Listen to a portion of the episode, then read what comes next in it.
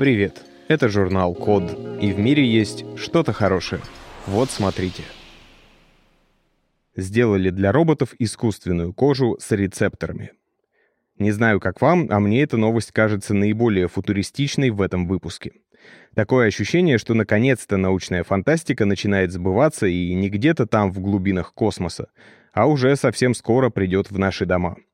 Причем это будет что-то такое, что можно будет потрогать. Или то, что сможет потрогать нас. В общем, это детище итальянцев из Высшей школы перспективных исследований Святой Анны, Римского университета Ла Сапиенца и университета Ка Фоскари в Венеции. Они решили научить машины осязать. Это нужно для того, чтобы роботы смогли безопасно работать плечом к плечу с людьми, помогая им выполнять работу по дому, в офисах и больницах, а также работать с животными. И это еще один случай, когда ученые при разработке новых технологий вдохновлялись природой, а точнее физиологией человека. Они решили воспроизвести кожные рецепторы, которые называются тельцами Руффини. Это своего рода датчики, которые реагируют на растяжение кожи и низкочастотные вибрации, а также чувствуют температуру и давление.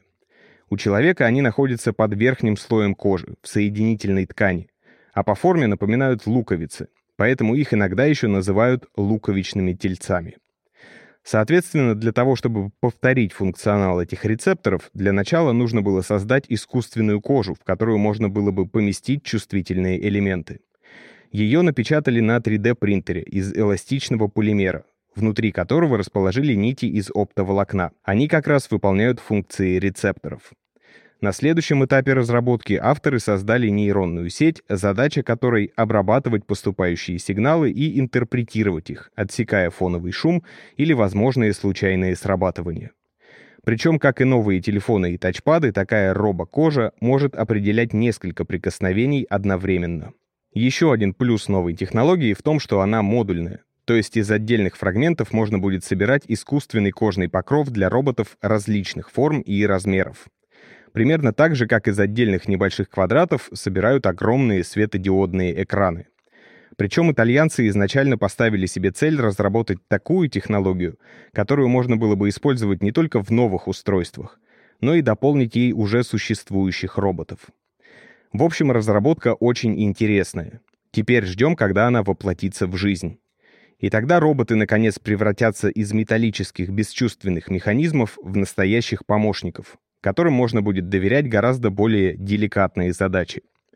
Представьте, например, что у вас есть робот-помощник по дому, которому можно будет поручить не только покормить, но и, скажем, погладить заскучавшую без вас кошку. Кстати, это был бы неплохой экзамен для такого робота. Должен вам сказать, что эти программы мы записываем благодаря поддержке английского от практикума.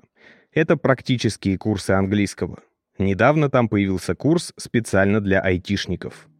Если вам нужно Improve English, click the link in the description. Спасибо за внимание. Заходите на сайт The Code Media и подписывайтесь на нас в социальных сетях. С вами был Саша Чито. Скоро услышимся.